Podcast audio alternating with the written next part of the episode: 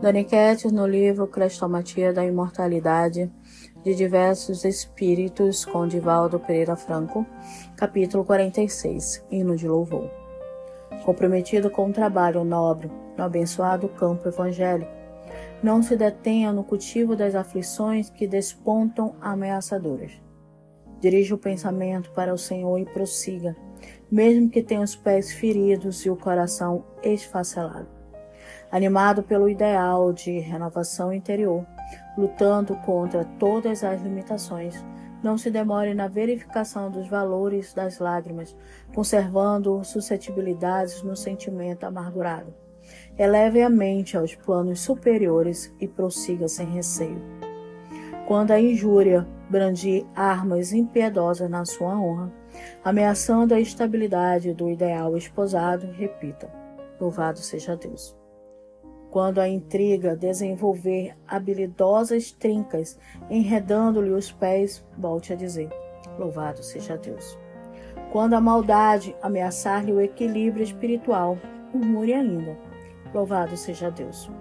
Quando a tentação, desviando do dever, movimentar recursos destruidores para a sua serenidade, renuncie novamente.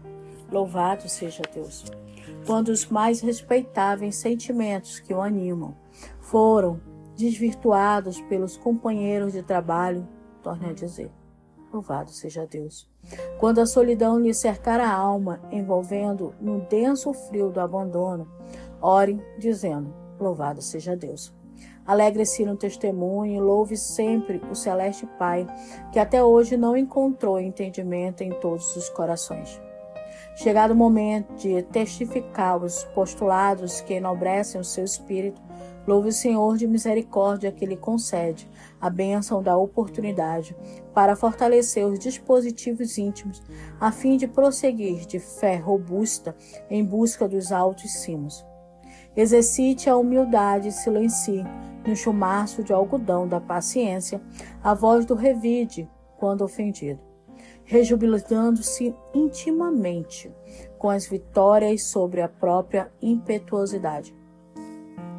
Recomece o trabalho de aprimoramento espiritual e louve o Senhor, não temendo a luta, recordando que, para o cristão real, a queda representa a oportunidade de levantar-se em degrau mais elevado.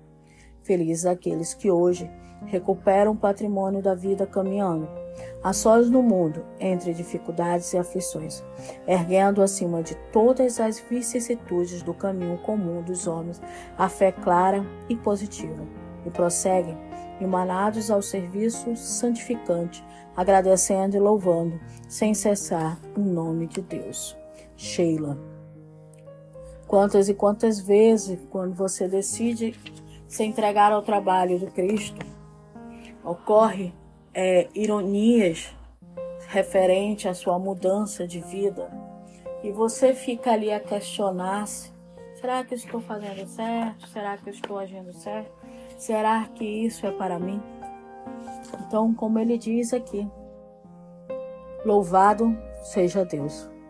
Quando você tomar a decisão e ver que ocorre com você intrigas, injúrias, a maledicência, a maldade, perdas, o medo, nunca esqueça de falar: Louvado seja Deus.